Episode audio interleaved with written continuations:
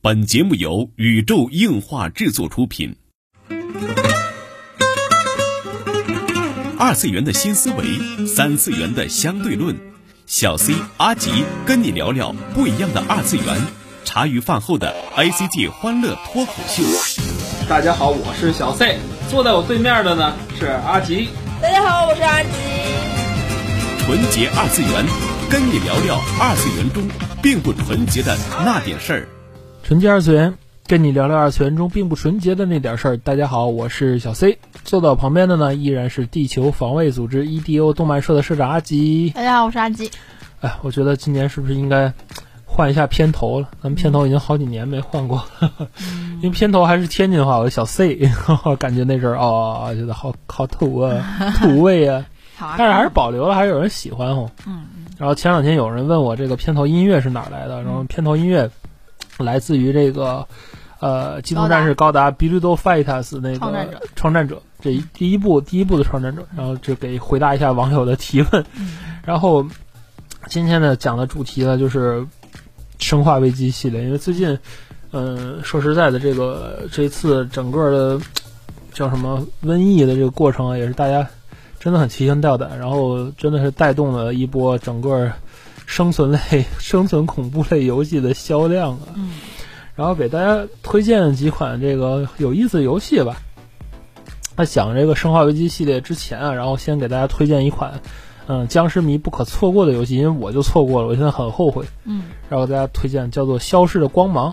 嗯，《消失的光芒》是一款跑酷类的那个僵尸生存类的游戏，嗯，特别特别的棒。然后第一人称视角，然后就。真是被誉为是僵尸迷必玩的一部大作，我真是我错过了很后悔的这一部，因为真的很好玩。前两天是把它通关了，虽然说剧情很无聊吧，但是游戏内容非常有趣，呃，真的是推荐大家去体验哈，大家感受一开始，因为我是觉得它是一个跑酷类题材，因为静之边缘我就不喜欢玩，就觉得跑酷类游戏感觉嗯怪怪的那种感觉。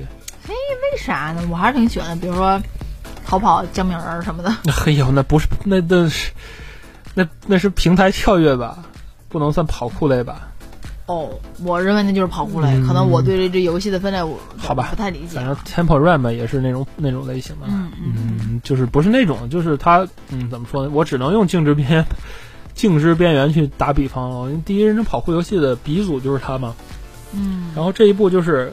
因为里边的僵尸，我指的是大部分敌人不会爬高，所以说当时那个末日之城就是叫哈兰城嘛，然后就是分为两大派系嘛，一个是用暴力去管理这个组织的一个组织，然后另外一个就是一群跑酷者组成一个塔楼的组织。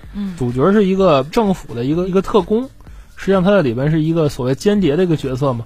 然后最后剧情就是他反水了，然后他选择了正义啊什么，剧情特别简单，嗯，但是玩的过程其实挺有意思的。他需要在城中各处搜集资料，强化自己的装备啊什么的。然后里面还有很多章节是进入像副本这种概念，就是他进入一个封闭的环节，就里面会有一种生化危机的生化危机七的感觉，你懂的。但是真的很爽这种感觉，嗯嗯，我就觉得就是生存恐怖类啊，就是到。呃，现在这种模式进化到现在这种模式还是蛮有意思的。嗯，其实今年是一个就是《生化危机》游戏新的一个热门的一年，因为今年有《生化危机三》的重置版，嗯，去推出。身为一个生化迷，我还是真的是特别特别特别的，呃，期待吧这一部作品，因为《生化二》的重置版真的是给大家一个眼前一亮的感觉。嗯嗯，虽然说人设变成那样，我也。真很好，但是现在我很接受，我觉得觉得不错，是吗？对不，它是对于新的就生化一个一个比较完美的诠释吧。因为，呃，生化危机这个系列，就是他一直的人设都是比较偏日式的那种。对，也其实是一开始我真的很不能接受挨大王的那个那个那个风衣的设定，但是当挨大王脱掉风衣和眼镜之后，里边是那个红色的长脸对，那个才让人不能接受，好吧？那个很多欧美粉不接受。那但是我我我 OK 的，我嗯，好吧，哎。嗯，正，然后就就觉得，而且他最后，我觉得剧情上可能要比之前更加的合理化了一些人物的情况。嗯，对，差不多吧，就是把一些不合理的地方补补充了一些，嗯嗯，补充一些，也跟现在的就整个的这些世界观吧，包括这些外传世界观能够接得上，嗯，能够接得上，嗯，其实《生化危机》一直以来就是和这个一个人是离不开的嘛，就是山上真司嘛，这个人离不开。嗯。然后他在《生化危机一》开始，算是一直在开启新的游戏类型。说实在的，就是从《生化危机一》开启的这种坦克式的，呃，叫什么坦克式操作的这种这种这种体验的游戏，包括它影响什么叫坦克？坦克式操作就是人物的旋转方向。然后和举枪射击的这个方向，就举枪射击是人物是不能移动的。哦，明白。了。然后它里边的难度也是源于这种坦克式的操作，还有有限的空间的那种格，嗯，有限的格子数，然后来来要分配道具的携带呀，然后怎么样计划走走的路径啊，嗯，就这种是生化危机的核心玩法。嗯，这是比较开创一代，包括后来的鬼武者。都是受到《生化危机》这种操作形式的影响，包括后面很多很多的这种固定视角类的动作游戏也好，什么游戏也好，都是受到这个这个《生化危机》的影响。这是《生化危机一》，另一部大作就是他离开卡普空时候，《生化危机四》这一部作品就是重新定义了越间视角，就是第三人视角射击这种游戏类型，以至于现在大部分的，包括战争机器系列，包括很多其他的，包括现在的。嗯，很多其他的游戏吧，这种过肩视角类的设计都是在有《生化危机四》的这个影子在。嗯，这是非常非常非常厉害的这么一部作品。嗯嗯，我倒是能明白。嗯，我说单说回《生化危机》系列，《生化危机》的系列就是首先比较公认的几个点，就是故事就是渣渣。就无论是从欧美还是从就是从国内的日本来说，就是《生化危机》系列，如果你在还想聊一聊《生化危机》系列的剧情啊，就是渣渣，这种感觉，其实剧情是特别不合理的一一个剧情，而且里边很多人物的行动啊，在现在来看，简直只能用蠢笨来形容。就是明明你持着什么暴力枪啊、什么榴弹枪啊、燃烧弹啊这些，就是非常很就什么大家伙 big gun 大家伙的东西，然后你还要为一道。用小钥匙扣开的木门，然后要去找钥匙，去找钥匙，走来走去，这种就是这种设定很笨啊，到现在。但是，这也作为了一种生化危机的一种独特的一种韵味。就到现在，包括前两天，我一直还在体验生化危机一的这个 HD 重置版，因为它已经在很多平台推推出过了，因为最早的 NGC 版啊、V 版啊，然后到现在的各种什么 PS 三上也有，PS 四上也 Steam 上也有，包括我现在玩的是这个。呃，Switch 版的这个《生化危机》的重置版，我大概唯一玩过的两代《生化危机》就只有《生化危机一》和《生化危机七》。生化危机七》是因为要做直播，所以玩完了。《生化危机一》是因为真的是老 C 打了太多遍。嗯，我最后已经已经变成了，就是他，我是云玩游戏，大家明白吧？我是看着他，我就说这方面。哦，快到僵尸出现，我先扭过去了哈，他会突然回头，或者到那边啊，那个钥匙在那儿，你去你去推一下这个好吧？你去你绕过去推一下好吧？然后你去把钥匙拿过来行吗？他他会他会出那种从地上出来的针，然后你注意一下好吧？然后而且因为，我明明生化危机打了一这么多遍，老 C 竟然完全没有记住地图。嗯，我是路痴，谢谢。我特别不，我现在差不多记住。他《生化危机二》还能背下来，但是《生化危机》他记不住地图。我因为《生化危机二》我打太多遍了，《生化危机二》以前是因为《生化危机二》通关的那个时间嘛，正好是两个多小时嘛，正好利用宿舍就是打完那个魔兽世界的时间，可以打一遍《生化危机》，到笔记本没电。我打了大概有二三十次了吧，所以说很就是我跟你说，很熟悉，特别有意思。这个人明明就是非常的打游戏技术上很棒，就比如说打什么恶灵不棒不棒，我技术很差的。就就比如说打什么恶灵附体，打什么就就还是可以的，因为我是属于那种手残会扔手柄的那种。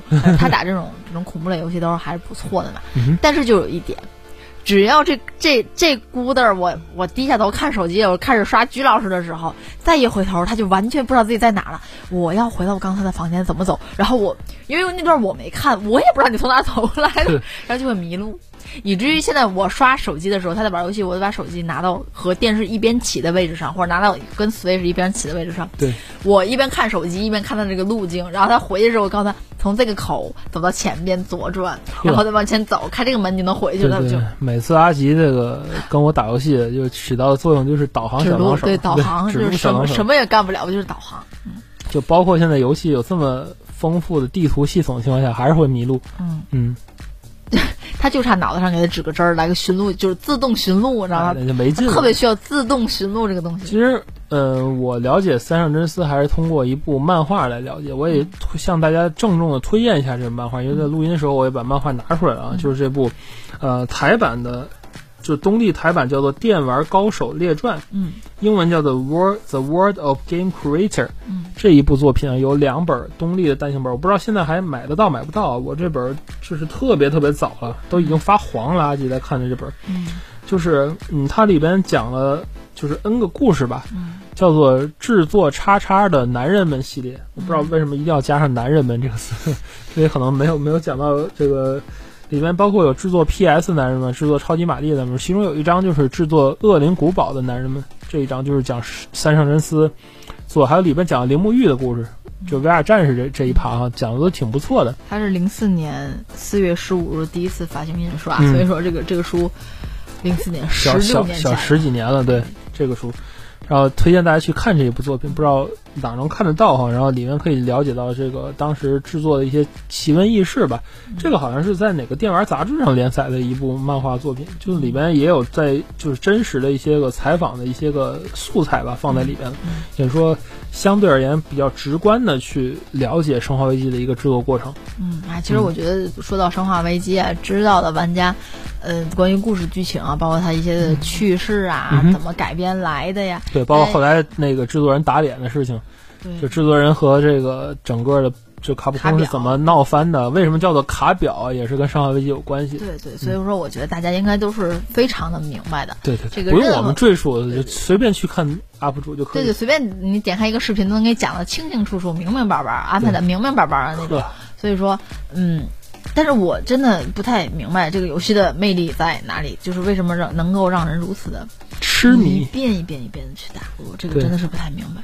生化危机其实有一个过程，它的爽点真的是非常不一样的地方，在于就是就从最早的这个出入呃出入这个地图的一个恐怖，然后到到最后就是就是浣熊市警局是我家这种感觉，就是呃玩家会。切切实实的在游戏的每一步感受到自己的这个进步，嗯，从最早的，从最早的这个生存恐怖，到后来的这个就是到后来的就变成偏动作类的一个游戏了，嗯，然后到到最后就是回味很多，然后到后来成为一个嗯心目中的一个经典吧，嗯，它每一代其实生化危机的每一代其实都很领先于时代，嗯。呃，除了中间的比较垃圾那几代，就是三上真司走之后，就是五五五六这两代就比较找不到方向啊，这两代。嗯。但是，一二三和四，包括后来的零，包括后来重置版的 HD 这这一版，您您都说了成吗？是吧？呃，真的就是质量非常不错的，包括 V 上边可以说是最最最好玩的光枪游戏，就是《生化危机》的，呃，叫什么 Critical 系列，就是。它叫什么？中文叫什么来着？历代记吗？还是说什么？嗯啊，Umbrella c a r t 对对对，就是《生化危机历代记》，Umbrella 历代记这个系列也是 V 上面最好玩的光枪游戏。我为了它专门买的，biu biu biu 小枪。我我很喜欢玩，主要是女主的设定很讨我喜。嗯，好吧。然后这个《生化危机》系列也是一个就是制作非常打磨非常细的一部作品。嗯。呃，这个系列里边有。几座吧，都可以说是开发已经接近完成了，又回炉重做的作品。嗯，比如说，就是现在网上都能玩到传说中的《生化危机》一点五的开发版。呃，豆腐那个。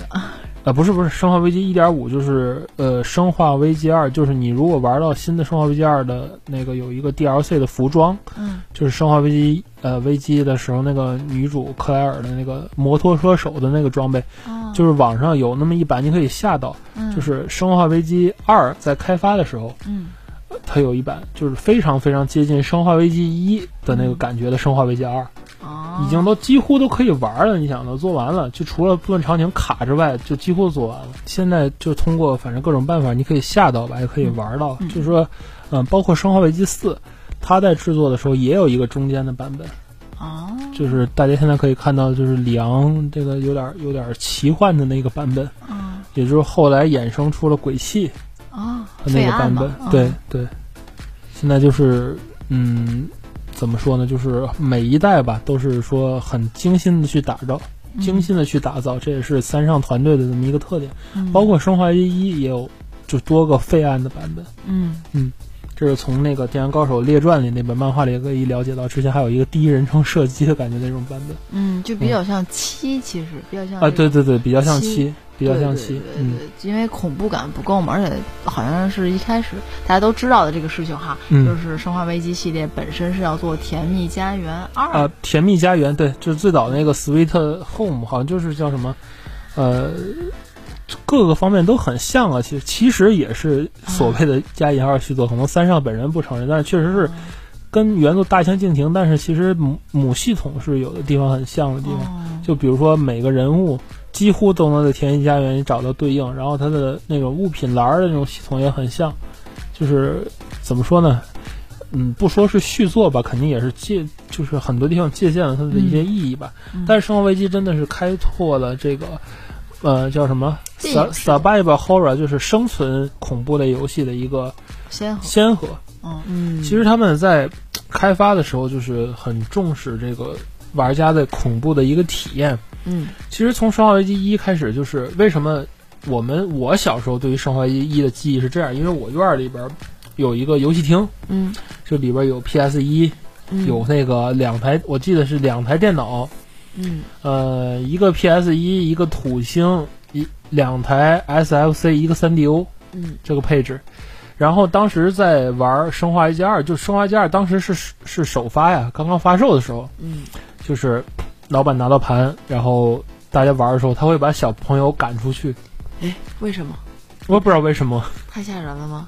对，就是把小朋友赶出去，嗯。就是然后我们只能那个挤在门缝那儿看一眼，明白吗？嗯所以觉得这个游戏，就之所以我很爱玩，可能百分之三十吧，也是这个原因，是因为玩不到，就是因为小时候，就是他不给你看，嗯因为我们当时。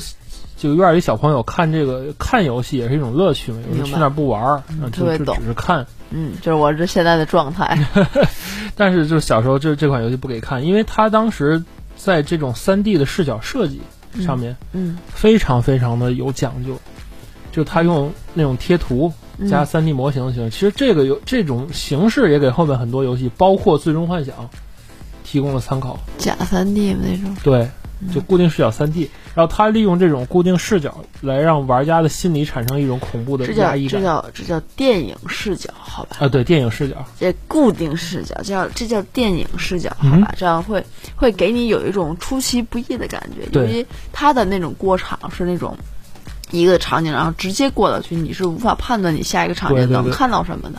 这和第一人称视角不太一样，所以突然感很很强烈。嗯，所以从那之后，我就是我成为了三上真司的这个粉丝，嗯，我是做的游戏基本上都都要玩。我是从《恶灵附体》开始的，嗯恶灵附体一》真的是一个啊、太绝美的游戏了，嗯，真的太好玩了。你为什么喜欢《恶灵附体》这个系列？这个系列现在说不上，反 正二代已经不行了，二代二代还可以吧，但是据说二代不是三上真司做的，他徒弟做的。对，因为因为一代的从他的剧情的这种设计感嗯哼，和他的故事性，包括他人物的一些个的心里头的冲突，嗯，我都觉得写的非常棒。当然，包括故事留的结尾。对，当然不免还有就是故事本身的人物，它它它很很香，对吧？这些都是 综合性的原因，因为一各种款各种原因对，因为一款游戏我说不上它单一的点，因为我觉得它不像是一个就是动画的作品、漫画的作品，它可能有个。这个故事很垃圾，但是它有个人物，它很突出，我很喜欢。但是我觉得那个什么不是这样的回事儿，因为它是一个游戏，嗯我控制着一个一个角色，带入着真情实感，然后和他一起去经历一场冒险，嗯，然后而且是恐怖故事的冒险。它很多反派的设计，一些游戏性，对，一些个他跟他他的同伴的一些的故事线，以至于到最后的结局，它整个的故事完成，这种推进感是不一样的。没错。我觉得三上真司还是一个很会用游戏讲故事的人。对，虽然说二就很嗯嗯嗯，好吧你在吃老本嘛，你那种感觉就也在期待哈他的新作这个《幽灵线：东京》嗯嗯 E 三公布之后，还是让人很震撼。那预告片做的还是真挺有意思的哈，嗯一一种新的意境啊。不知道这个呃，三上这这次会给大家带来怎样的一个惊喜啊？但是无论如何来讲，我觉得三上真司对于游戏业《生化危机》对于整个游戏业的贡献来讲，还真的是非常非常大的。嗯嗯嗯，真的是，这是这是一个伟大游戏的一个特征。当然说，就是不能说是至于马里奥那种，就是对于平台跳跃这种定义，还是说，但是。呃，生化危机系列就定义了这两种游戏类型，就是一种坦克式操作的那种固定视角游戏，还有一个就是越间类射击类的游戏，就真的是功不可没。我觉得它的最经典之处可能不在于你们觉得它的游戏性怎么怎么样，怎么怎么样，嗯，就是说到生化危机，大家都知道它是个什么玩意儿。哎，对，这就这就就可以了，对，就可以。节目最后就是再次祝福哈，这个咱们。呃，武汉的听友们啊，一切都平安，嗯啊，身体健康，家人也健康，嗯嗯，这就是本期纯洁二次元内容了。纯洁二次元跟你聊聊二次元中并不纯洁的那点事儿，大家下期再会。我昨天看了你打这么多次《生化危机一》，但是那个回头我还是接受不了，一点儿我也接受不了。其实说来，《鬼灭之刃》也是也是一个僵尸题材，嗯嗯，好像是哈。